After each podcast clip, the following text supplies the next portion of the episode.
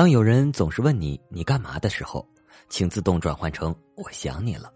大家好，欢迎收听豆豆调频，我是今天的主播咖啡豆豆。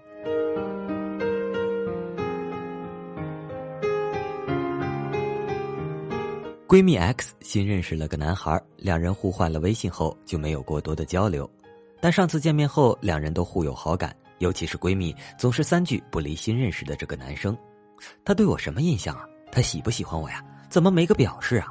我说你们微信没有聊天吗？X 说没怎么聊啊。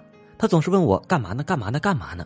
难道我要给他汇报我的行程表？我的亲，都是成年人了，他是有多闲？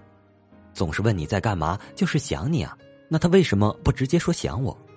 有的人就是这么梗的生物，说不出口，你没办法呀。有的人一辈子都说不出一句我爱你，却终生用行动证明这三个字。有的人就是不习惯总说我想你了，而是用你在干嘛代替无时无刻的关心。如果你真的如实回答你在干嘛，恐怕对话真的不好往下进行了呢。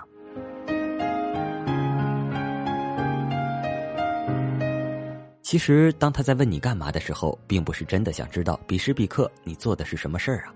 你是打盹儿还是抠鼻屎，都不用那么详细的告诉他。你要明白，他只不过想找个借口和你聊几句。直男的心思就是这么简单，所以你干嘛呢的标准答案是我想你了。因为工作忙，一个多月没见的朋友忽然发了条信息：“你干嘛呢？”我随性的回了一句：“忙呢，最近太累了。”然后对方回：“注意身体，劳逸结合。”然后就没有然后了。前几天我约他出来，吐槽他怎么总也不约我，还把不把我当朋友了。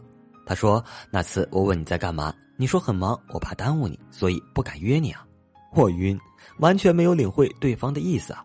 原来他说你干嘛呢？就是想说有空吗？想你了，出来坐坐聊聊啊！这种脑回路对于我这种有话直说的人来说太痛苦了。但人和人真的不一样。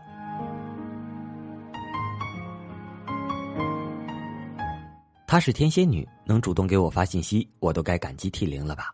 怎么还能要求她说那些肉麻的想你了，好久不见的话呢？有的人确实不习惯直接说出一些话，好像一句“我想你了”都能直接让他呕吐。这些人内心有熊熊烈火，往往语言也能让你结冰。面对这些不直接小姐和不直接先生，我能做的就是充分理解他们的潜台词。所以，你干嘛的标准答案是没干嘛，出来呀。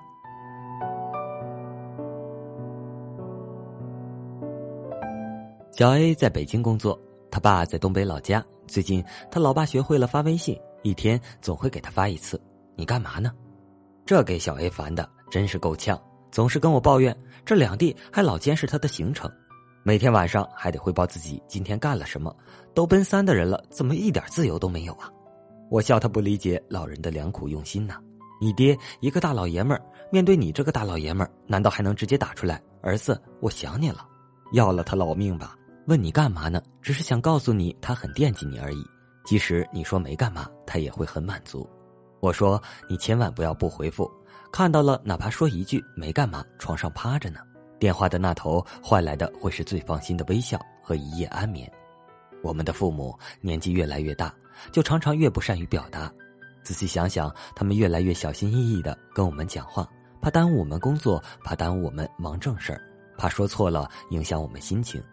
但是越是这样，他们越关心我们过得好不好，内心的安全感也越来越少。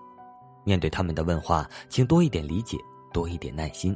所以你干嘛的标准答案是我挺好的，放心吧。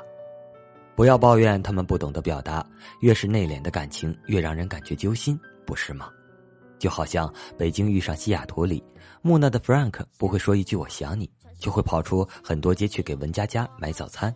不会说一句“我在乎你”，却会因为医生没有及时发现文佳佳存在妊高症而暴怒，就好像《归来》里面的巩俐和陈道明，没有一句“我想你”，却可以冒着被发现、被通缉的危险回到老房子看妻子，没有一句商量就明白各自的信仰而保守秘密。不要介意那些不善于表达“我想你”“我爱你”的人，要知道他们的感情可能比别人更深沉。所以，如果那些深沉的人给你发，你干嘛呢？心里偷着高兴去吧，因为他们肯定非常想你。好想你，好想你，好想你，好想你。是真的真的好想你，不是假的假的好想你，好想你，好想你，好想你，好想你，是够力够力好想你，真的西北西北好想你，好想你。好了，今天的节目就到这里了。我是本期主播咖啡豆豆，微信公众订阅账号搜索“豆豆调频”或 “radio 一九九零”即可。我们下期再见，拜拜。